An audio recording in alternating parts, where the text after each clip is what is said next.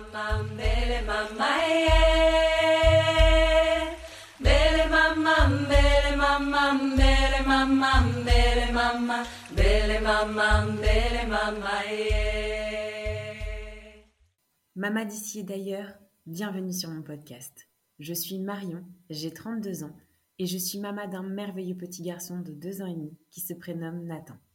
Parce que la maternité est plurielle et universelle, Mama, c'est le rendez-vous des mamans du monde. Ici, on ouvre son regard sur la maternité, sa maternité. On tend à faire connaître cette vision de la maternité à la fois avant-gardiste tout autant qu'ancestrale. On se donne la liberté de penser sa maternité autrement, différemment. Parce que Mama le podcast, c'est un appel à incarner sa maternité en s'inspirant, se nourrissant des histoires, des us, des coutumes, des traditions des mamans d'ici et d'ailleurs. Mama le podcast, c'est un temps qui nous est offert où les histoires sont authentiques et les émotions pures. J'arrête là la présentation de Mama le podcast pour laisser la parole à Isa. Bonjour Isa. Bonjour Marion. Je suis très heureuse de t'avoir au micro de Mama le podcast. Ça fait un petit bout de temps que, que je te suis. Et, euh, et voilà, j'ai sauté le pas en ce début d'année pour, euh, pour t'accueillir derrière le micro. Et, euh, et, je sais combien cet épisode va être riche puisque tu vas nous apprendre et nous faire découvrir, je pense, pour beaucoup, euh, une culture qu'on ne connaît pas forcément, euh, qui te vient de ton, de ton père. Et puis tu vas nous parler un petit peu, bien évidemment, de ta maternité, de, de ta façon d'incarner ta maternité et aussi dans le cadre de ton travail, ce que tu apportes en accompagnement notamment aux, jeunes mamans ou aux futures mamans d'ailleurs. Donc, je vais te laisser te présenter dans un premier temps avant de dévoiler, parce que ça me tarde de dévoiler aussi le, sujet. Donc, qui tu es, ta petite vie de famille. Ok, et eh ben je m'appelle euh, Isa Dolma Sherpa. Euh, Sherpa, c'est mon nom de famille et donc je le tiens de mon père qui est un Sherpa, hein, qui, a, mmh. qui, a des, qui, qui, vient du qui est, qui est du Népal, hein, qui, oui. qui, est népalais. Donc moi j'ai des origines par lui népalaises et euh, ma mère est française. Mmh. Euh, Isabelle, c'est donc mon prénom, euh, le prénom qui a été le plus souvent utilisé. Et Dolma, c'est mon deuxième prénom. C'est un prénom Sherpa, un prénom oui. aussi qu'on retrouve chez les Tibétains, parce que les Sherpas et les Tibétains sont deux, deux ethnies qui sont très très proches et qui ont beaucoup beaucoup de choses en commun. Oui. Et donc je suis maman d'une, j'ai envie de dire d'une petite fille qui a trois ans et demi, parce qu'elle oui. est quand même relativement petite, même si ces années sont, ces premières années sont passées hyper vite. Oui. Toi-même, tu sais euh, comme le temps passe vite avec avec nos enfants. Et je vis à Paris. Euh, à Paris, dans le 13e arrondissement, un arrondissement que j'adore, euh, dans lequel euh, il se passe beaucoup de choses, dans lequel il y a aussi une grande communauté asiatique hein, qui, oui. est très, qui est très présente et, mmh. et, qui est un arrondissement moi, que, que j'aime beaucoup depuis mmh. bientôt deux ans qu'on qu habite ici. Oui. Donc, euh, qu'est-ce que je peux dire encore? Eh bien, peut-être sur justement quand tu parlais de, de, de, de ton père, de tes des origines de ton père, tu as vécu, euh, tu es né en France? Oui, c'est ça. Oui, oui, moi je suis uh, born and raised in France. Hein. J'ai euh, fait vraiment, je suis née, j'ai été éduquée en France. Oui. Euh, j'ai voyagé au Népal ouais. euh, en étant adulte. Mes mmh. sœurs aînées, elles, elles ont eu la chance d'aller au Népal quand elles étaient enfants. Moi, ça s'est pas ouais. présenté comme ça, mais euh, du coup, j'ai pu moi découvrir euh, avec mon regard d'adulte le pays de mon père, le pays aussi où j'ai bah, du coup toute la toute la moitié de mes cousins Mais quand oui. même. Mmh. J'ai une grande famille, euh, une grande famille Sherpa euh, au Népal. Oui. Et, euh, et donc voilà. Mais moi j'ai vécu euh, toute toute ma vie. euh, Enfin j'ai vécu toute ma vie. En tout cas je suis née et j'ai grandi oui. en France. Et, euh, et donc et donc voilà voilà et... où, où j'en suis. Dans la, dans, dans, dans, dans, si tu peux nous dire un petit peu l'éducation justement et la culture qui t'a été inculquée de par, euh, de par ton père euh, et, et, qui sont au final ou qui, qui sont ce, ce peuple de, de, de Sherpas? Alors, euh, les Sherpas, c'est un peuple de montagnards qui mmh. vit vraiment au pied de l'Everest. Euh, originellement, hein, c'est ça. Après, c'est un peuple euh, donc qui a été euh, très mis en lumière au moment où les Occidentaux ont commencé à conquérir l'Everest, mmh. et parce qu'en fait, c'était bah, les, les, autochtones, quoi. C'était les hommes qui connaissaient vraiment cette montagne parce que bah, parce qu'en fait, ils y vivent et c'est eux qui ont accompagné les premiers les premières expéditions au sommet de l'Everest. Et donc et donc, euh, c'est comme ça qu'ils ont été euh, qu'ils ont été très connus et très mis sur le, l'avant de la scène internationale. Et, euh, et donc et donc je ne sais. Je ne sais et non, je te demandais justement par rapport à ton papa, justement, toi, ton papa, il est venu, il a vécu là-bas, il est venu en France dans son enfance? Alors non, il n'est pas du tout venu en France dans son enfance. en fait, mon père et a grandi a grandi là-bas. Mon père, il vient d'une famille, enfin voilà, il a perdu ses parents très très jeunes. Il a été recueilli par sa tante qui du coup euh, qui considère euh, lui comme sa mère. Euh, parce que ça se fait très comme ça enfin c'est très comme ça au village hein, c'est aussi les personnes qui t'éduquent qui te prennent sous leur aile hein, que, que, tu considères comme tes parents et tes cousins tu les considères comme tes frères. Et en mmh. fait vraiment ces liens ces liens-là qui priment avant tout. Et donc mon père, lui, était était Sherpa. Il faut savoir aussi que Sherpa, c'est une dénomination commune, c'est le nom du peuple. Après, les Sherpas ne s'appellent pas tous, enfin ne s'appellent pas Sherpa, mais c'est le nom qu'on donne, euh, qu'on leur met sur leur passeport quand ils vont faire leur papier à la capitale. Donc, tu es de la région du Kumbu, tu es du Solukumbu, euh, et ben euh, voilà, tu es un Sherpa, donc ton, ton nom, en gros, administratif, c'est Sherpa. C'est Sherpa, d'accord. Et ce que je voulais dire, donc ouais, mon père, lui, a grandi, a grandi voilà dans les contreforts de l'Everest. Et ma mère, en fait, est venue, qui était, euh, qui est une passionnée de montagne, qui était une passionnée de montagne dans sa jeunesse, est venue en trekking au Népal. Et c'est comme ça qu'elle a rencontré mon père. D'accord. Et donc, mon père, euh, par la suite, euh, est venu la rejoindre euh, en France et ils ont euh, comme ça fondé leur famille. il est venu lui dans les à la fin des années 70 en France et c'est comme ça qu'ils se sont c'est comme ça qu'ils sont bah, que qu'il est arrivé en fait en, Bretagne, en, Bretagne, en plus dans la Bretagne à la fin des années 70. Autant j'ai des oncles qui eux euh, sont venus s'installer à Paris, en région parisienne. Donc, euh, euh, mais, mais, mon père, ça a été le, fin fond de la Bretagne. et donc, pour le coup, qu'est-ce que tu pourrais nous dire sur, sur l'éducation et la culture que tu as reçue, ancrée justement de, de par les origines de ton, de ton père? Alors, moi, j'ai été toujours, enfin voilà, j'ai baigné dans cette double culture parce mon père a, euh, mon père est, très, enfin les Sherpas donc sont bouddhistes. au Népal, la majorité de la population, 80% de la population est hindouiste, mais les Sherpas, eux, euh, sont euh, sont bouddhistes. Et mon père, lui, de ses voyages, il ramenait toujours ces tapis, ces, ces tankas là, ces grandes, les tankas, c'est des grandes images sacrées que l'on, qui sont accroche en fait au mur. Et donc il avait, on avait une maison, on avait en fait on avait on avait deux maisons, la maison dans laquelle on vivait et il avait un peu sa, zen house en fait. Il avait un peu sa, sa, sa, maison dans laquelle il avait lui tout son, enfin voilà son, son hôtel, tout, son, son, monde finalement, Sherpa et dans laquelle il allait tous les soirs pour faire ses méditations, pour, pour prier. Donc, je l'ai toujours vu, moi, comme ça. Et c'était quelque chose que j'adorais quand il allait. Enfin, la maison était juste à côté de la maison où on vivait. Du coup, moi, je l'accompagnais beaucoup quand j'étais quand j'étais quand j'étais petite, hein, pendant toute mon enfance, pour parce qu'en fait, je trouvais que c'était un moment cool. Donc, j'ai Mmh. Je, viens d'une famille, enfin voilà, j'ai deux autres sœurs, on vivait aussi avec, avec mes, grands-parents et du coup c'était un moment moi assez privilégié que j'avais avec mon père à ce moment-là.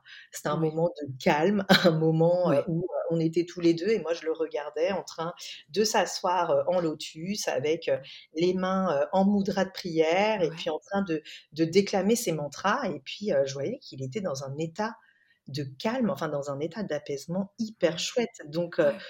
heu, moi j'ai assimilé assez rapidement, heu, ce côté où tu peux venir te recueillir, où tu Mmh. peux venir chanter des mantras, où tu peux venir, voilà, regarder, regarder des des images un peu pieuses Ouais. Et voilà, mettre aussi en fait, avoir ton autel, Ouais. venir arroser tes fleurs, Mmh. allumer tes bougies. Enfin vraiment ces moments sacrés, je les ai toujours, assimilés à des moments de, bah, de grand calme et de grande paix intérieure. Ouais, ouais, ouais et c'est ce que tu tu continues de le faire avec ta fille ou pas? Et je continue à le faire avec ma fille parce que ça donc on n'en a pas parlé, mais entre autres, je suis, heu, professeure de yoga, notamment, heu, professeure de yoga pré et post-natal. Enfin d'ailleurs, je ne donne plus que des cours de pré et de post-natal à. Paris et quand j'ai été enceinte de ma fille, j'étais, également en formation, heu, de de en teacher training Ouais. de yoga et donc elle a, elle aussi, bah, complètement baigné là-dedans, heu, oui. in utero et puis, heu, bah, elle baigne là-dedans aussi parce qu'elle Ouais. sait que je vais donner mes cours. Elle me voit pratiquer à la maison, elle me voit, heu, utiliser des malas, donc les malas, c'est ces chapelets bouddhistes, Mmh. qu'on bah, qu'on vient utiliser, pendant qu'on médite Mmh. et donc c'est quelque chose que je lui ai transmis d'une manière très, très différente de mon Oui. père parce que, heu heu, pour le coup avec, heu, avec le yoga, moi je suis aussi, dans l'exploration d'autres traditions. Oui. Des traditions qui viennent toujours du sous-continent indien, mais qui sont Oui. quand même, qui sont quand même un peu différentes et elle, en fait, c'est hyper marrant, heu, parce que parfois, elle est en train de jouer dans sa chambre et je l'entends, heu, chanter un mantra de. Kundalini Yoga, Ouais. je l'entends chanter Satanama et c'est hyper rigolo. Ouais, ouais, ouais. La la 1re fois que je l'ai entendue, elle était vraiment mais elle devait avoir peut-être 2 ans et je l'entendais Satanama et en fait, elle continue, à le faire, et en même temps, bon, bah, voilà, les enfants, ils sont aussi beaucoup dans la répétition de ce qu'ils voient donc Exactement. Ouais. donc Ouais, c'est oui. cool et puis pour elle, faire du yoga, heu, elle fait des petits chiens tête en bas, mais Oui. pour elle, faire du yoga, c'est aussi s'asseoir et heu, venir ici en Jayana Mudra faire, faire de la méditation heu Ouais, ouais. Une transmission en même temps, c'est vrai comme tu le dis, c'est du mimétisme aussi quoi. Elle te voit faire et elle reproduit, c'est, c'est beau et dans ce, mmh, dans dans ton enfance, tu parlais donc pour le coup plusieurs langues. Ton père, pour le coup, parlait quelle langue? Alors mon père, il parle français, mais il a gardé D'accord. toujours, heu, son accent, heu, son Ouais. a son accent. Il parle, heu, aussi, anglais, Ouais. mais moi j'ai été éduquée uniquement en français. Au français, À d'accord. mon grand à mon grand regret, j'ai été, éduquée uniquement en français et voilà, mon père, il parle aussi népalais, enfin népali, il parle aussi, heu, sherpa. Donc lui, il a il parle aussi tibétain, j'ai appris Oui. ça il y a pas très longtemps aussi. Donc lui, il a vraiment, beaucoup d'aisance à parler à passer d'une langue à l'autre et il parle français, mais il parle français toujours avec un un énorme accent, même si ça fait, heu, 45 ans en fait qu'il est. qu'il qu'il a mis les les pieds en France pour la 1re fois et puis Ouais. qu'il y a fondé une famille et qu'il y est resté quand même, heu, pendant pendant très, heu, pendant très longtemps. Mais moi, ça m'a pas été, heu, transmis et ça a été quelque chose, d'assez, d'assez frustrant pour, pour moi. Oui. Mais pour le coup, pour le coup, en parallèle, mon compagnon, il est flamand. On parle Oui. donc anglais, lui et moi, à la maison parce que, parce que moi, je ne parle pas, je ne parle pas flamand, couramment Oui. et on parle anglais à la maison et pour le coup, nous, notre fille, par contre, elle, je lui parle uniquement en français, son père lui parle uniquement en flamand. Donc. Aujourd'hui, elle est bilingue et étant donné qu'on parle anglais entre nous, lui et Oui. moi et ben, en fait, elle comprend et puis elle parle anglais aussi. Mais ça, on ne lui a jamais inculqué. Ça, on s'est rendu compte il y a peut-être, heu, 6-7 mois. Je demandais quelque chose, du coup à mon mari et puis, ma fille nous a répondu en anglais et là, on s'est dit: «Ah oh, qu'est-ce qui se passe?» En fait, heu, voilà, être baigné comme ça dans la Mmh. langue, on a enfin voilà, notre fille, elle est trilingue, mais l'anglais, c'était vraiment pas une volonté de notre part qu'elle Oui. parle impérativement anglais, mais écoute, ça s'est fait naturellement et j'ai envie de dire tant mieux pour elle. Ouais, complètement. Mmh. C'est magique. Ouais, ouais, Mmh. ouais et donc sur, ta maternité, toi, euh, comment, comment tu l'as vécu Comment ça s'est passé, ta première grossesse, ton accouchement et, et, ton postpartum? Est-ce qu'il y a des moments qui, qui t'ont marqué particulièrement? Alors, ma première grossesse, Comment ça s'est passé? Écoute, ça s'est, ça s'est. Enfin, moi, j'ai un souvenir d'une grossesse qui s'est hyper bien passée. En plus, j'étais en formation moi de yoga pendant cette période, donc c'était hyper intéressant aussi de suivre, mais vraiment sur la même période. C'était absolument pas calculé, mais j'ai été en teacher training de yoga de février à novembre. Je suivais aussi, je faisais aussi une formation en coaching qui était de février à novembre et j'ai été enceinte de février à novembre. Donc c'était quand même trois trois euh, grosses échéances que j'avais. Et euh, pour le coup, euh, je l'ai plutôt bien vécu et je pense aussi que ces formations en yoga et en coaching, bah, elles te font aussi beaucoup mmh. travailler sur toi mmh. et ça m'a ça m'a beaucoup aidé. Donc j'ai un souvenir de de ma grossesse qui était hyper un, souvenir de ma grossesse qui était plutôt, euh, plutôt apaisé. Euh, un moment aussi où j'ai appris à reconnecter euh, avec moi, avec vraiment ce que j'avais profondément envie de faire. Et si j'étais pas emballée par quelque chose, je disais non, quoi. Il y, a vraiment ce côté-là où je pense que j'ai appris à dire non pendant ma grossesse. Mmh. Alors que avant j'étais vraiment plutôt du genre à être hyper enthousiaste pour faire plein de choses et tout.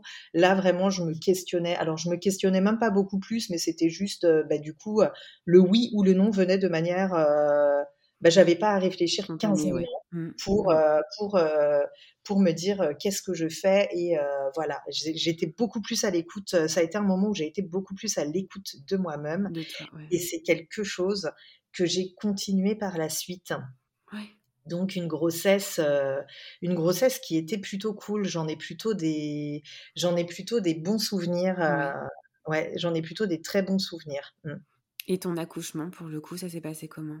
Mon accouchement, ça s'est bien, ça s'est bien passé aussi, mais ça a été très, voilà, s'il y avait un mot pour le définir, je dirais long, parce que euh, j'ai perdu les os un jeudi matin à 9h et ma fille est, euh, est venue au monde euh, le vendredi, donc le lendemain à 13h45. Oui. Donc évidemment, on va remettre un peu, un peu les choses en contexte. Non, je ne suis pas restée pendant 30 heures à pousser. Hein. non, mais c'est souvent comme ça. Qu'on... Oui, oui. Comme ça, je sais pas si tu as remarqué, mais genre dans les films hollywoodiens, c'est comme ça qu'on voit euh, la maternité, on voit la femme, euh, elle perd les os et c'est euh, genre les chutes du Niagara. Et après, d'un coup d'un seul, elle est en train de pousser et tu as l'impression qu'elle pousse pendant 40 heures. Alors qu'en fait, non, quand on parle d'un accouchement qui est long, il y a vraiment plusieurs étapes dans Mais oui, bien sûr. Et, mais ça a été quand même, euh, voilà, ça a été quand même long parce que je me suis dit bon, ok, euh, je perds les os le jeudi matin, ben jeudi après-midi, ma fille sera dans mes bras. non, en fait, c'était pas ça, mais euh, ça s'est bien passé aussi. J'étais dans une maternité, j'ai accouché dans une maternité qui est beaucoup dans dans l'accouchement naturel physiologique, ouais. Mmh. qui, est vraiment dans la physiologie, voilà, dans la physiologie de l'accouchement, donc qui va pas non plus euh, euh, forcément, euh, enfin qui va quand même pas mal respecter ton projet d'accouchement. Et ça, c'était hyper important pour moi parce que parce que voilà, j'avais le souhait d'accoucher par voie basse et moi j'ai une histoire dans ma famille que j'ai découvert pendant ma grossesse. enfin non, j'ai grandi avec l'idée. Donc moi et mes sœurs, nous sommes nés par césarienne. Mmh. Euh, ma première sœur, c'était une césarienne d'urgence, et après, euh, moi, ma, deuxième sœur et moi, on a été sur, c'était des césariennes programmées. Euh, après, c'était aussi une autre époque, une autre époque. Mmh. Et donc, j'ai toujours entendu toute ma vie avec ma mère que, comme je suis née par césarienne, j'accoucherais par césarienne. Et évidemment, de sa part, c'était complètement, enfin voilà, elle nous le disait parce que c'était, euh, enfin c'était complètement, enfin c'était hyper inconscient de sa part. Hein. Son but c'était pas euh, de nous engrammer ça dans le cerveau, mmh.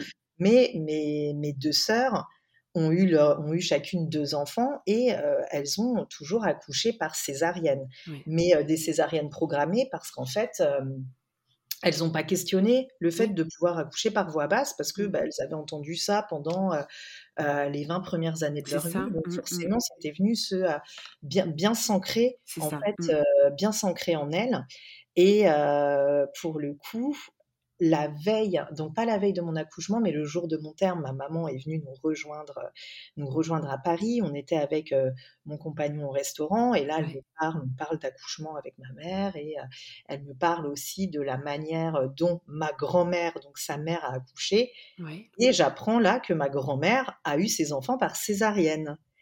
Et euh, que donc ma mère s'est entendue Oui. dire aussi par sa Mmh. mère que comme elle était née euh, en césarienne, elle Mmh. accoucherait par césarienne. Mmh, Et mmh. du coup, je me suis dit, ah ouais, donc en fait, il y a quand même un gros truc Ah transgénérationnel. oui, oui, oui. Ouais, ouais, ouais. Et euh, j'ai dit à ma mère, bah, écoute maman, euh, voilà, on, on- on se reverra quand on aura notre fille dans les bras, parce que je me suis dit, si je passe les derniers moments de ma grossesse à entendre euh, Mmh. des, enfin, à, à- à- à avoir des infos qui requestionnent mon choix euh, d'accouchement par voie basse, j'ai vraiment peur qu'en fait ça vienne un peu casser tout ce travail Mmh. que toute cette préparation psychologique que j'avais faite sur euh, bah, le fait d'a- d'accoucher par voie basse. Mmh. Et donc voilà, j'avais dit à ma mère, bah, on se reverra à la maternité quand on aura notre fille dans les bras. et c'est comme ça que ça s'est passé. Quoi. Donc les, les- ma fille est arrivée à J plus 3, donc pendant les, ces derniers jours, on, s'est- on est resté avec mon compagnon vraiment dans notre cocon à la maison, le moins de sollicitations possible, Ouais. parce que euh, c'était hyper important pour moi. euh, bah, de, de pouvoir aussi garder mon cap. Mmh, très mmh, très mmh. très clairement et j'ai eu la chance aussi pendant toute ma grossesse et dès l'entretien prénatal précoce d'avoir euh, la sage-femme, la, la première sage-femme que j'avais rencontrée à la maison. Euh, quand je lui ai parlé de cette histoire de césarienne héréditaire, elle m'a dit mais non, mais pas du tout, ça se passe pas du tout comme ça en fait. Euh, La césarienne, c'est pas forcément héréditaire, sauf Oui. dans des cas où les femmes ont des bassins très très très très très. Mmh. étroits, ce qui n'était manifestement pas mon cas et Pas ce qui cas, ouais. ce qu'il est encore moins aujourd'hui. Ouais. Donc, euh, donc euh, voilà, j'ai pu accoucher moi pour le coup par voix basse et voilà, c'était hyper hyper euh, comment dire hyper puissant parce Ouais. que euh, parce que euh, parce qu'en fait j'étais enfin voilà j'étais hyper contente et à ce moment-là j'ai pensé tu vois moi à mes nièces et je me suis dit ok un peu Ouais. en combo Bah, mais ok ouais ça fait là comme je si le fais pour elle libéré aussi ta lignée, quoi. Enfin, c'est Ouais, c'est ouais, ouais. ouais. Je, Mmh. le- je le fais pour elle et c'est marrant. Enfin, c'est non, ça n'a absolument rien de marrant. Mais quand j'ai eu ma nièce, une de mes nièces au téléphone, qui avait 12 ans à l'époque, elle m'a demandé, euh, mais euh, comment ça s'est passé ton accouchement? Est-ce que euh, on t'a euh, on t'a ouvert le ventre Euh, Et je lui expliquais, tu sais, il y a plusieurs façons d'accoucher. Tu as la césarienne et tu as aussi ce qu'on appelle un accouchement par voie basse. Moi, j'ai accouché par voie basse. Et je me suis dit, bah ouais, j'ai ouvert un nouveau truc parce que elle, la première question qu'elle m'a posée, euh, la, la pépette à 12 ans, Mmh. c'était euh, de se demander euh, si euh, j'avais eu une césarienne. Et je me suis dit, ah ouais. puissant. Ouais. Oui, c'est pour c'est un accouchement puissant pour toi et pour, euh, euh, et pour en fait, au final, toutes les femmes de ta famille, quoi. Comment elle oui. a, elle a accueilli ta maman pour le coup? Ah ben pour le coup, elle était hyper contente. Hein. Ouais. Elle Mmh. était hyper contente que j'ai euh, que j'ai euh, que j'ai pu euh, bien, ouais. accoucher, euh, accoucher par voie basse et Mmh. euh, et euh, voilà, elle était elle l'a elle l'a hyper euh, bien pris. Je pense qu'elle Ouais. Était qu'elle était peut-être surprise et Mmh. encore, mais je sais qu'elle était hyper contente. euh, Voilà, Ouais. de se dire ah ben en fait euh, c'est possible. Ouais, ouais, ouais, c'est Donc, magique. euh, Ouais, incroyable. ouais. Donc c'est c'est c'est vraiment fou, mais ça c'est bien quelque chose. euh, faut, faut être prêt à tout au moment de l'accouchement. Faut savoir que oui, les choses, elles peuvent pas, elles peuvent très bien se passer euh, d'une manière complètement différente de ce qu'on s'était imaginé. Et ça, Mmh. faut rester ouvert aux options que euh, effectivement, on peut avoir une césarienne euh, d'urgence. euh, on peut aussi, avant notre accouchement, bah, les médecins peuvent peut-être se rendre compte que voilà, il y a quelque chose qui fait que euh, vaut mieux programmer euh, une césarienne. Donc, faut vraiment pouvoir être ouvert à ce que les choses ne se passent pas comme prévu. Oui. Si on a un projet qui qui a de l'importance pour nous, faut aussi rester un peu euh, un peu collé à sa Mmh. vision en fait, mais tout dans en sa restant bulle, quoi. ouvert, Mmh. tout Mmh en mh. restant ouvert bah, aux options parce que bah ben, en fait, il y a aussi une question de santé, une question de protection de la vie bébé, de la vie de la mère. Donc, euh, donc voilà, c'est. Mais en tout cas, si vous avez, euh, voilà, pour tes auditrices, si vous avez un, un, projet, et puis tout type de projet, hein, que ce soit dans le cadre de l'accouchement ou autre, vraiment gardez votre, gardez votre cap et voilà, n'hésitez pas à avoir votre cocon et à rester vraiment dans votre cocon pour pouvoir justement bien, bien garder en tête ce que vous désirez. Oui, oui, oui. Bah, tu, tu en es l'exemple. C'est magique et ça fait du bien à entendre. Et ton postpartum, tu l'as vécu comment? Mon postpartum, je l'ai vécu, euh, je trouve que, enfin, je l'ai plutôt bien vécu. Alors évidemment, premier enfant, grande transformation identitaire. On mmh. passe euh, de, de, de, notre identité de femme à celle de femme et mère à la fois. Euh, mais j'ai eu la chance de euh, pendant ma formation de yoga, euh, donc là c'était, enfin, c'était ma, ma, troisième formation de yoga et c'était du yoga Kundalini, et j'ai eu la chance d'avoir des doulas qui, qui, qui faisaient partie en fait du, du, du, corps professoral de la formation. Et euh, dans la tradition Kundalini, même dans la formation de yoga classique, hein, qui, qui, qui, qui n'est pas une formation axée du tout sur le prénatal, oui. on parle du mois d'or. Oui, on parle du mois d'or, ce qui est quand même incroyable. Et euh, euh, ce qui était génial, c'était que euh, il y avait ce livre de Céline Chaudela et de Marie, je crois que c'est Poulain Mahé, qui est sorti cette année, qui s'appelle Le mois d'or. Oui. Mmh. Et donc je l'ai. c'est d'ailleurs ma maman. Je lui ai demandé à ma maman de me l'acheter. Oui. comme ça, elle, elle, pouvait le lire aussi avant de venir nous rejoindre. Et ce livre-là et eh ben euh, franchement je propose enfin j'encourage je, vraiment toutes les femmes qui sont euh, toutes les femmes enceintes à se le oui. procurer oui. parce que il prend il explique vraiment l'importance des 40 premiers jours euh, après l'arrivée de bébé mmh. et il est bourré de d'informations. Enfin, vraiment, vraiment c'est une mine d'or ce livre oui. euh, d'informations. Il y a des recettes dedans aussi pour oui. faire ces, euh, euh, plats postpartum. Et puis ça. surtout, il explique vraiment que le focus, il est à mettre sur la santé de la mère. Mm. Oui, oui, oui, le bébé, il est là, c'est génial, mm. c'est tout petit, c'est hyper mignon et tout. Mais vraiment, ce dont ont besoin les mères en postpartum, c'est pas d'avoir une grosse fiesta euh, quand ton bébé il a une semaine chez toi une fiesta où tu es toujours debout, tu es toujours à t'occuper de tes invités. Mmh. Ce dont elles ont besoin, bah, c'est que les gens passent, euh, ramènent un plat, mmh. euh, peut-être passent un coup de balai parce que pendant cette période du postpartum, on n'a même pas le temps de prendre une douche et oui. quand on peut faire un shampoing, c'est la fiesta quoi. C'est ouais. vraiment, mmh, vraiment un, grand jour. C'est exactement ça. Donc, ouais. Donc j'avais eu ce livre, j'ai pu aussi moi beaucoup en parler avec mon entourage oui. et j'ai eu de la chance d'avoir un entourage hyper à l'écoute, hyper ouvert sur, oui. euh, sur ces questions. Et euh, le postpartum aussi, ma mère, elle était venue nous rejoindre et donc tous les jours, elle était chez nous.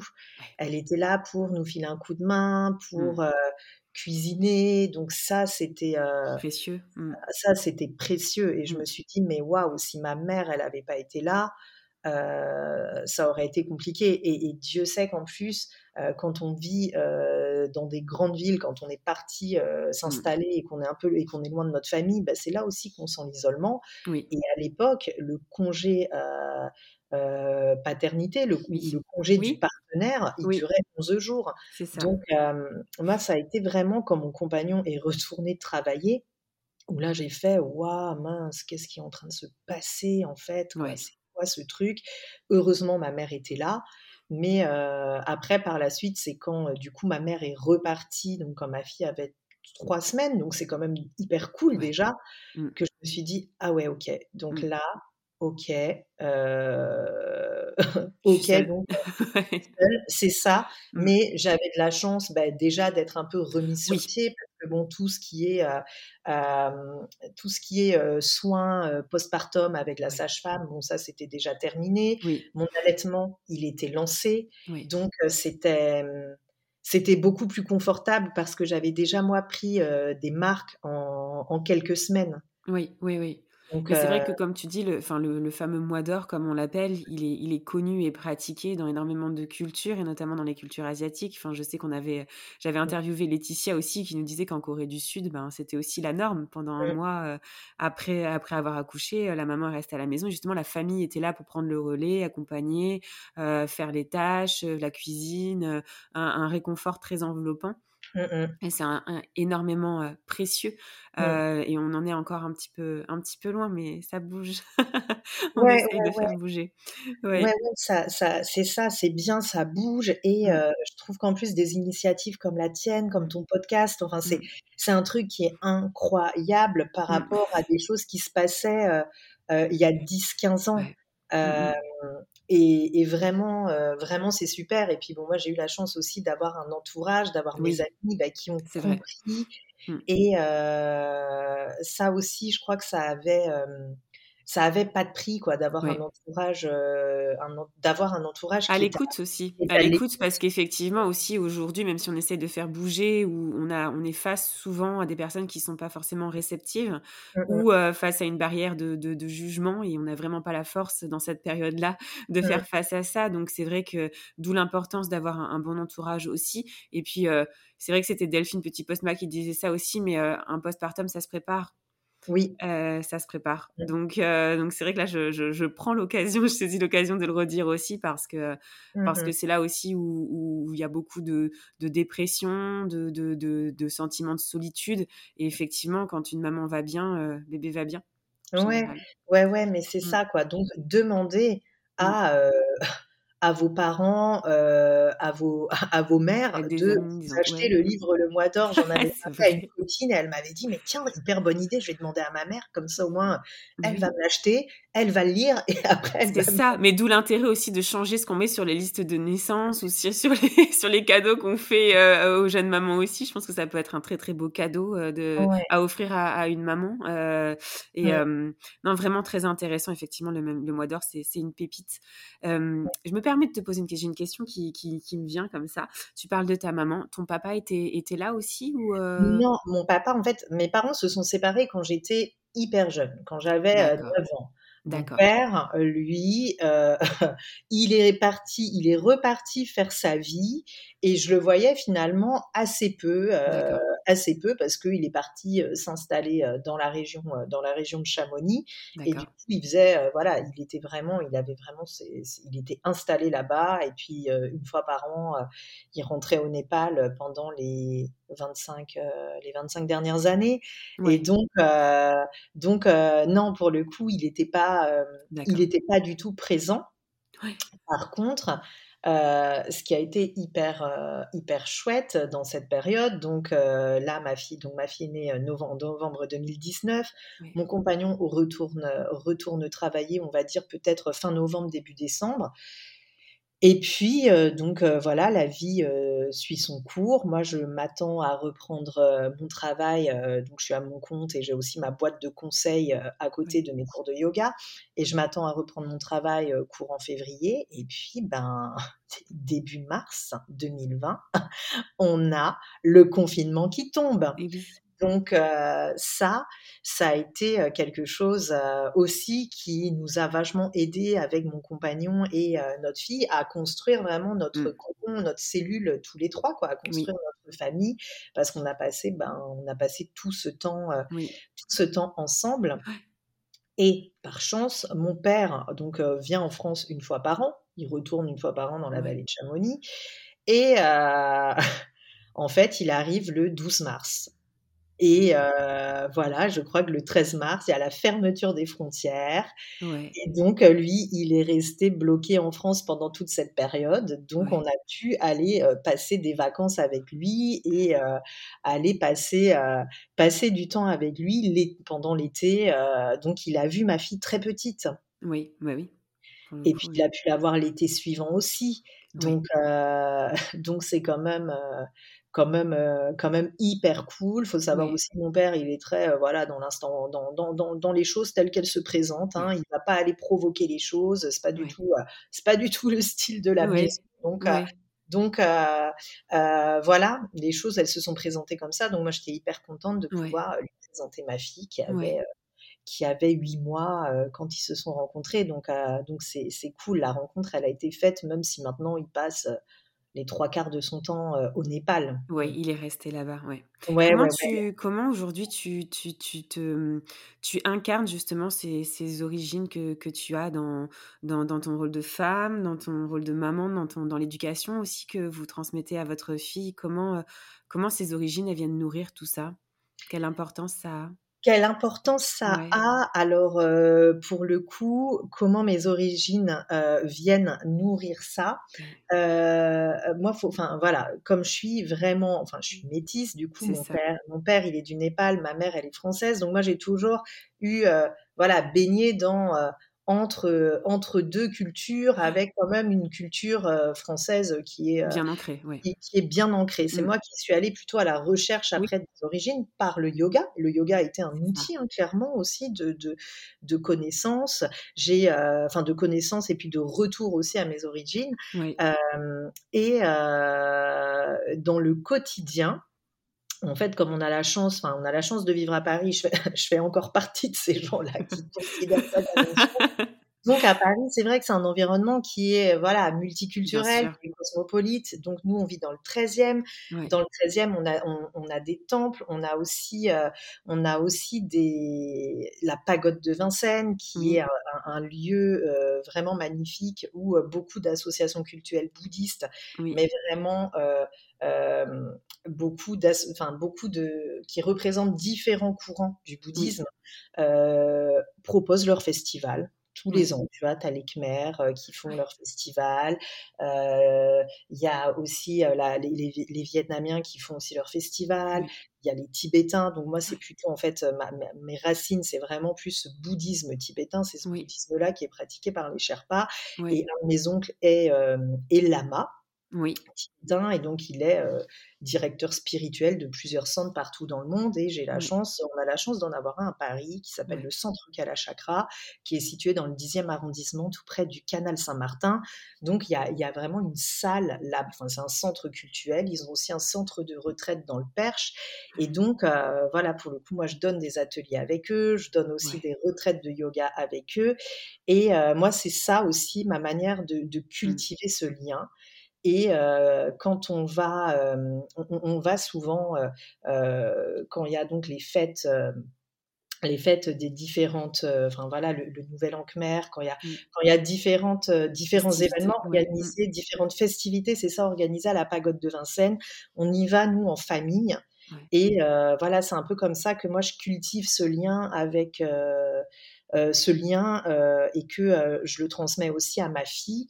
Et au-delà de ces origines-là, on a aussi, on trouve ça aussi hyper important avec mon compagnon, donc qui est flamand, qui est donc belge.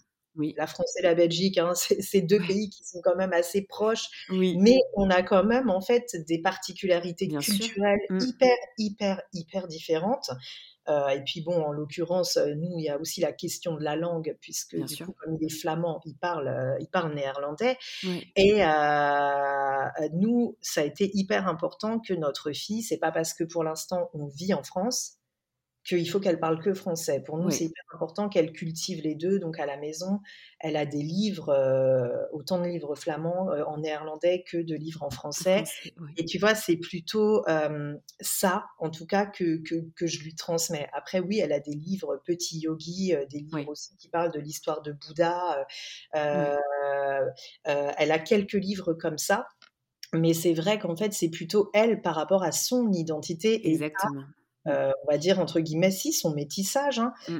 euh, c'est plutôt euh, là-dessus qu'on travaille avec mon compagnon à lui transmettre bien ses différentes origines. Et pour nous, pour moi en tout cas, c'était hyper important. Comme moi, j'ai jamais appris le Sherpa, j'ai jamais appris le Népali. C'était hyper important pour moi que ma fille, elle, bah, elle ait en tout cas accès à ce linguisme et qu'elle ait les deux langues de ses parents. Ça, c'était pour moi quelque chose qui était enfin voilà, c'était impossible de passer à côté. Quoi. Donc voilà, je me suis rattrapée là-dessus. Je n'ai pas encore appris le Sherpa, mais euh, tu as encore le temps. voilà, c'est ça. Mais en tout cas. mais en plus, tu vas bientôt y aller, non, au Népal? Eh ben ouais, ouais, ouais, c'est en projet, mais je pense Oui. que ça sera plutôt pour l'année prochaine. J'aimerais bien organiser tout ça, mais on Oui. sait pas trop, parce que c'est hyper important quand même qu'elle aille, qu'elle aille aussi à la découverte de ses origines, parce que Oui. finalement elle a quand même un quart, heu, un quart de sang sherpa, on va dire, qui Mmh. coule dans ses veines. Heu, donc voilà, ça va être hyper important de faire quelques voyages, alors on fera pas le grand voyage tous les ans, Oui, mais en tout cas qu'elle puisse avoir l'occasion d'y voyager plusieurs fois pendant son enfance. Ça, c'est quelque chose aussi qui me tient. Me tient à cœur. Mmh. Ouais. Justement pour, hem, pour parler un petit peu de l'accompagnement que tu proposes, tu disais justement que ça nourrissait ton ton quotidien aussi en tant que prof de yoga Ouais. prénatal et heu, postnatal. Quel est, quel est l'accompagnement, justement, et quelle est le l'importance, de pratiquer, ce type de de cours, avant et après, l'accouchement? Alors l'importance pour moi, l'in l'intérêt que je vois, c'est donc, heu, je pratique, je donne moi mes cours à Paris en présentiel, heu et ce qui est hyper important pour moi, c'est, heu, bah, que les femmes puissent, heu, bah, déjà en fait, heu, rien que bouger avec les Mmh. asanas, donc les postures du yoga, garder une grossesse qui est quand même active quand on n'a pas une grossesse qui est pathologique. C'est un truc qui est hyper important, garder du mouvement, Mmh. rencontrer aussi enfin les cours de yoga, c'est pas que, je viens, mettre mon corps en mouvement pendant ma grossesse, c'est aussi, bah, je viens rencontrer des femmes qui sont sur la même période de vie que moi. Mmh. Parce qu'aujourd'hui, heu, bah, c'est plus comme il y a, heu heu, 40-35 ans, on tombe plus enceinte en même temps que notre meilleure copine, quoi. Mmh.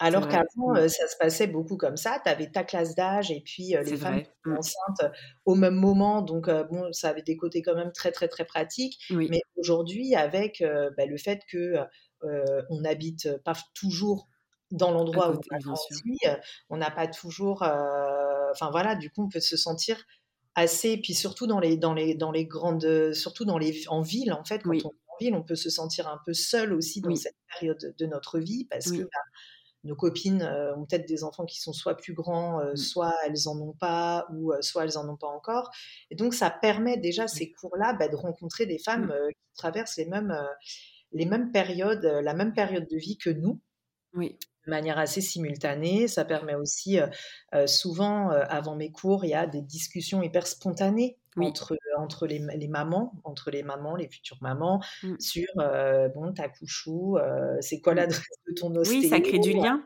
Mmh. Ça crée vraiment du lien. Il y a vraiment ce côté lien social qui est, Oui. hyper important et puis il y a aussi ce côté avec le yoga, donc tu mets ton corps en mouvement, tu rencontres du monde, mais tu travailles aussi, bah, sur ton changement identitaire. Oui. Tu travailles moi, je fais beaucoup travailler sur la connexion avec le bébé en début de cours, Oui. et en fin de cours pour, heu, voilà, prendre ce moment aussi pour soi et pour son bébé et heu, donc aussi se mettre en tête que: «OK, il y a quelque chose qui est en train d'évoluer, il y a Mmh. quelque chose qui est en train de changer, je deviens mère», enfin je le suis même déjà, Oui. même si mon bébé est encore bien au chaud, et donc ça, c'est, quelque chose qui est, que les cours de yoga viennent apporter Mmh. et heu et donc c'est des moments qui sont quand même très conviviaux, je trouve, Oui.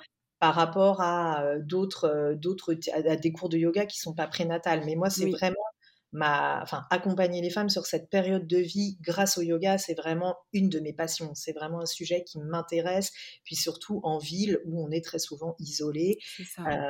Et puis moi, apporter aussi un peu de de sérénité et et et d'apaisement peut-être dans dans le projet de naissance, quel qu'il soit, qu'on a envie de de de mettre en place, comme tu le disais tout à l'heure. Je pense que ça peut être une, un bel accompagnement pour ça aussi, pour rester un peu focus et heu et et et sereine dans ce qu'on dans nos choix, dans les choix qu'on va faire. Ouais, voilà, savoir aussi: «OK, c'est bon, je peux Mmh. garder mon cap», heu et puis, heu, accepter aussi de venir se faire chouchouter parce que quand même les cours de yoga prénatal, en tout cas dans les endroits où je les enseigne, heu, j'enseigne dans dans 2 endroits à Paris, un studio hyper chouette qui s'appelle Modo et un une asso de parentalité qui est dans le 13e arrondissement qui s'appelle Nat B Oui. et heu, 2 endroits très différents, mais 2 endroits où, les femmes enceintes sont chouchoutées par les profs de yoga. Donc vraiment, si vous cherchez des des cours de yoga. Donc, on fonce.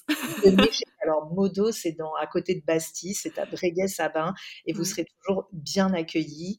Et on propose aussi des cours de postnatal là-bas, tout comme dans, dans- chez NatB, donc l'autre asso dans laquelle, euh, je- pour laquelle je travaille, qui, elle, est Place d'Italie, donc dans le 13e. Ouais. Et, Bah, on euh, mettra tout ça en. ouais. hein, tu me donneras toutes les informations, comme ça je pourrais les mettre en plus euh, quand, euh, lors de la diffusion de l'épisode. Et c'est vraiment des endroits qui ont décidé de mettre en place euh, euh, quelque chose d'assez bien, enfin d'assez particulier pour les femmes enceintes, pour vraiment les prendre en charge sur cette, sur cette période-là. Et euh, évidemment, donc on parle du prénatal, mais il y a aussi le postnatal. C'est toujours beaucoup plus compliqué de trouver des cours de postnatal. Moi-même, j'en avais fait l'expérience quand j'étais, euh, bah, quand j'ai eu ma fille. Oui. Euh, c'est toujours beaucoup plus galère. Donc euh, euh, là, ce qu'on propose, c'est des cours où les mamans viennent avec leur bébé. Voilà. Mm. Et comme ça, au moins, on se prend pas la tête à devoir oui. regarder notre bébé, à devoir caler ça dans le planning. Non, non, le bébé vient et puis euh, le bébé, il est intégré euh, du coup à du postnatal maman-bébé, ce qui est euh, ce qui est hyper chouette. Et ce qui est génial, c'est que quand les mamans sont venues en prénatal, elles franchissent beaucoup plus facilement Oui. la porte des cours de postnatal parce qu'elles se disent bah tiens dans cet endroit où j'ai passé ma grossesse il y a des cours de prénatal bah, je vais y retourner en postnatal vrai. Mm. je vais euh, créer, euh, créer ce moment.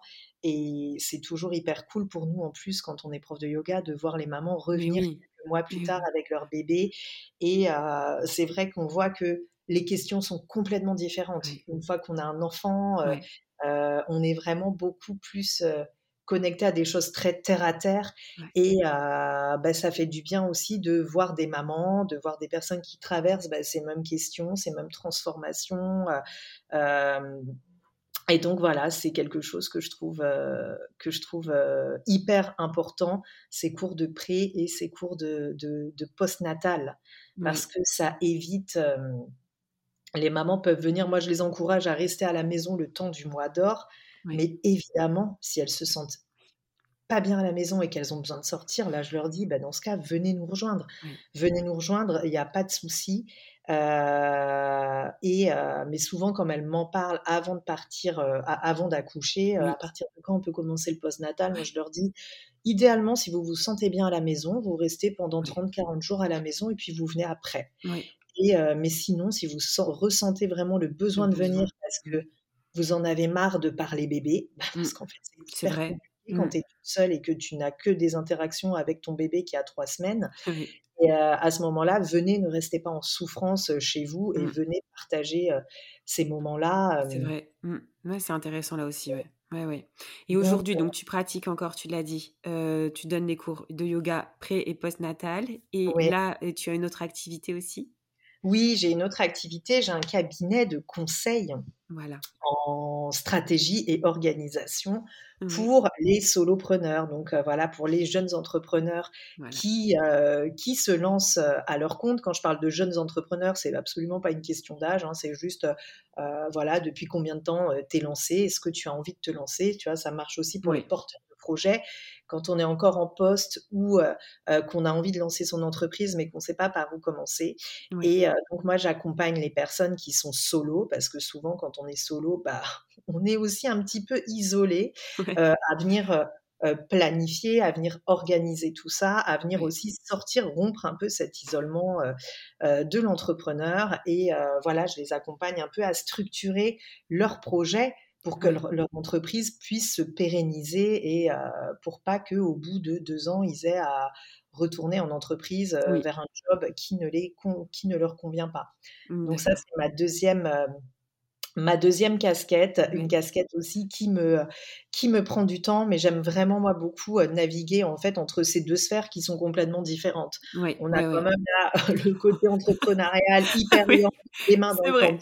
On est un peu en grand écart. Voilà, c'est ça. Et puis le côté yoga, euh, où on vient aussi euh, accueillir Oui.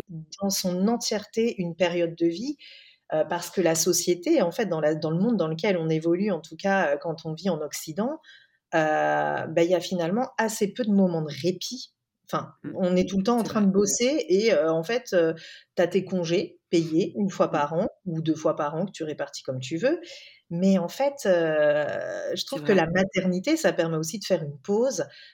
c'est une telle transformation identitaire que bah, ça permet aussi de se dire bon, est-ce que j'ai toujours envie de faire ce que je suis en train de faire, en tout cas en termes d'activité Est-ce que ma vie, elle me convient toujours mmh. ou est-ce qu'il y a des ajustements à faire? Donc voilà, moi j'aime bien voyager entre ces, bah, entre ces deux mondes quoi, et vivre aussi moi mon slash parce que bah, ouais, j'ai deux activités qui en plus sont, sont fort différentes mais qui sont hyper épanouissantes, euh, hyper épanouissantes pour des raisons qui sont, euh, bah, qui sont en plus complètement, euh, complètement différentes. Et donc, mais bien épanoui, bien épanoui, bien équilibré entre les deux. ouais, alors équilibré, je sais pas. En tout cas, ah. je cherche de l'harmonie. Ah. Euh, l'harmonie. L'équilibre est dur à atteindre, c'est vrai. Surtout quand on est balance. ça. Non, mais c'est ça, tu vois. L'équilibre, je ne sais pas finalement si c'est quelque chose qu'on peut atteindre parce que c'est vraiment, comme, je le dis dans mes cours de yoga, en fait, on passe toujours d'un côté à l'autre et l'équilibre, c'est un quart de seconde, quoi. Un quart de seconde tous les six mois. C'est ça. Non, l'harmonie est plus juste. Mmh. voilà, trouver de l'harmonie, savoir qu'il y a des moments où on va peut-être un peu plus travailler, des moments où on va être un peu plus au repos, des moments où on va développer des choses un peu, euh, un peu différentes. Et donc, c'est plutôt, voilà, pour trouver de l'harmonie, sachant que, ben, Sachant qu'en plus, ben voilà, derrière tout ça, derrière ces, deux entreprises, il y a aussi une vie de famille à gérer et que ça aussi, c'est un job à plein temps et qu'on ne le dit jamais, quoi. Qu'en fait, qu'en fait ouais, quoi, gérer toutes ces questions familiales. Mmh. mère au foyer, enfin vraiment moi, moi je milite pour que ça soit reconnu comme un, comme un métier parce qu'en fait mmh. c'est un vrai métier et je pense que c'est le métier qui demande le plus de compétences mmh le plus de savoir-être aussi en communication, retrouver son calme. c'est vraiment quelque chose qui est tellement, tellement, tellement pas reconnu. Non. On est encore, il y a beaucoup de travail là-dessus aussi. Ouais, il y a beaucoup de travail, alors qu'en fait, si, toutes les, si toutes les femmes arrêtaient, si toutes les femmes au foyer arrêtaient de, de, de, bosser, hein, euh, alors oui, elles n'ont pas de contrat de travail, elles n'ont pas de rémunération, mmh. mais en fait, il se passerait quoi? Mmh. Il se passerait quoi? Ben, bah, Il se passerait plus grand-chose. Hein. Non, non, c'est sûr. Mais là encore, le chemin est long, mais, euh, mais, mais on avance. ouais, ouais, de toute façon, c'est ça. Je reste, euh, voilà, moi, je reste optimiste et je me dis que voilà, la société, elle, elle se développe. Mais oui. et, et qu'on avance, même si parfois ça prend beaucoup, beaucoup trop de temps. C'est ça. Mmh. Pour finir l'épisode, Isa, est-ce que, je ne sais plus si je te l'avais demandé en, préparatoire, mais est-ce que tu as une... J'aime bien finir avec une petite anecdote ou une recette ou un remède naturel de grand-mère ou tiré de tes origines, peu importe, maternelles ou paternelles. est-ce que tu as quelque chose à nous livrer là-dessus ou pas?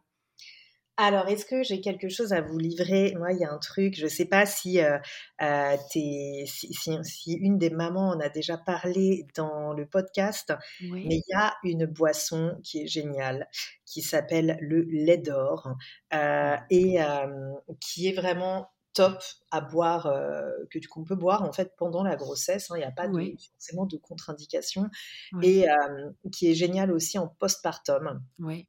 Et donc, c'est un mélange, c'est vraiment du, du turmeric euh, latte ou du euh, qu'on appelle aussi du curcuma latte, hein, euh, voilà, de la pâte de curcuma. Et pour faire ce lait d'or, on vient mélanger. Alors moi, je la fais, la recette, je la fais au doigt mouillé maintenant, en fait. les quantités, je vais pas être la meilleure, mais je peux te retrouver une recette avec, des, des, choses un peu plus précises. C'est un mélange, en fait. Donc, c'est le curcuma, la, la chose la plus majoritaire dedans. Donc, on vient faire une pâte avec un petit peu d'huile. Moi, je mets de l'huile de coco, donc dans le fond d'une casserole.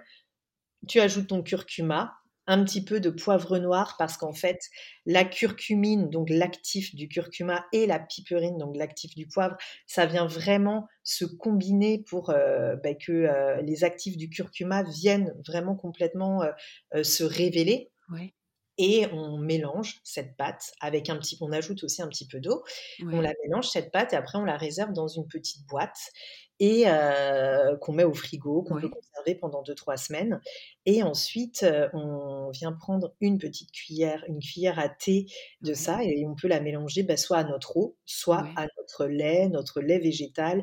Et donc ça fait euh, un, un latte curcuma et c'est hyper réchauffant hyper reconstituant pendant le postpartum.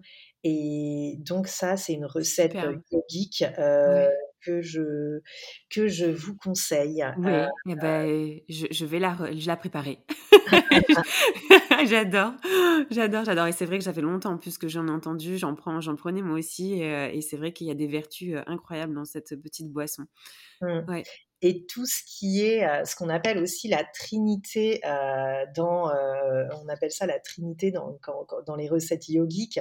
C'est tout ce qui voilà le gingembre oui.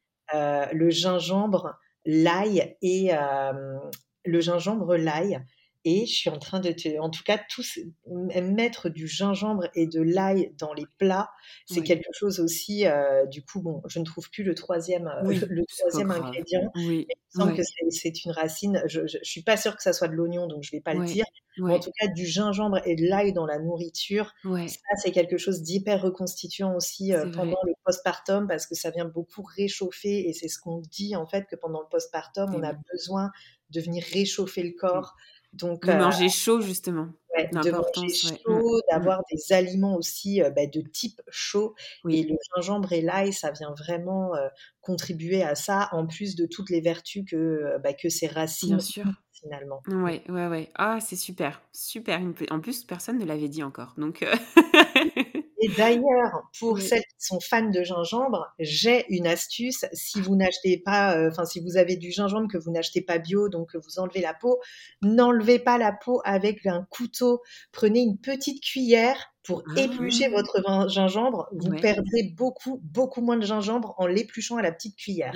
Ah, bah super, une astuce, mais c'est merveilleux, Isa. Euh, bah, pour ne pas se dire, non, mais en fait, à chaque fois, j'achète une racine de gingembre j'ai la moitié qui part à la poubelle. C'est vrai, c'est vrai. Non, franchement, la petite cuillère pour l'éplucher, c'est le top du top. Ah, c'est top. Bon, je prépare le lait d'or, je ferai un petit reel là-dessus. si tu as les ingrédients, tu me les donnes, comme ça je pourrais transmettre tout ça. Écoute, je ne sais pas si tu as quelque chose d'autre à, dont tu voulais parler ou, à dire, en tout cas, Isa. Euh, Écoute, non, je pense qu'on a quand même fait euh, un, joli tour euh, durant cette, euh, cette très belle conversation. Moi, je dirais juste que quand vous avez un projet en tête, vraiment restez focus sur garder ce projet. vous faites pas décourager par les personnes qui n'y croient pas parce qu'en fait, euh, les personnes projettent, elles, ce qu'elles connaissent sur vous et sur vos projets. Donc vraiment, gardez, euh, gardez le cap, croyez en vous. Après, il faut aussi rester ouvert au fait que des fois, les choses, elles se passent pas comme prévu parce que la vie, euh, on a décidé autrement et puis c'est pas toujours dans le sens dans lequel on aurait voulu. Mais en tout cas, voilà, quand vous avez votre projet en tête, croyez en vous parce que parce que c'est hyper important de croire en soi. Éviter de se faire polluer. Mais non, merci beaucoup Isa. Effectivement, un, échange très très riche. J'ai été très très heureuse de, t'avoir et, et, je continue de toute façon de suivre tes, tes aventures.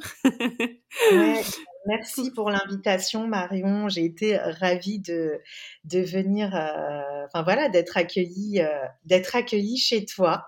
Donc mmh. voilà, merci, beaucoup. Merci, merci beaucoup Isa pour ce bel épisode. À bientôt. Merci, à bientôt. Maman. Merci pour ton écoute si précieuse pour moi et toutes les mamas auditrices. Abonne-toi à mon compte Instagram mama.lepodcast pour y retrouver les moments phares des épisodes et bien plus. Mama le podcast est présent sur toutes les plateformes d'écoute les plus connues ainsi que sur YouTube.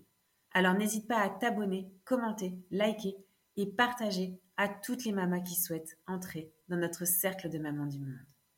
Je te dis à très vite avec la sortie de deux épisodes hors série le premier, avec Camille Romain, directrice générale de Vision du Monde, la première ONG internationale de parrainage d'enfants, qui viendra nous parler des programmes que Vision du Monde met en place pour aider les enfants vulnérables et leur communauté de provenance. On abordera plus en détail le sujet des mutilations génitales féminines. Dans l'épisode qui suit, je recevrai deux sœurs, Megan et Alison, qui ont démissionné de leur travail pour s'unir et créer une box spéciale pour les futures mamans en proposant des soins, des heures de ménage, un traiteur postpartum, tout ce dont une maman a besoin pour se remettre après un accouchement et surtout après sa propre naissance en tant que maman. Parce qu'on le sait, quand une maman va bien, son bébé va bien. Mais en attendant de retrouver Camille, Allison et Megan, maman n'oublie pas, ta maternité t'appartient. Elle est un univers aussi merveilleux que le monde à explorer. Belle maman, belle maman. mama.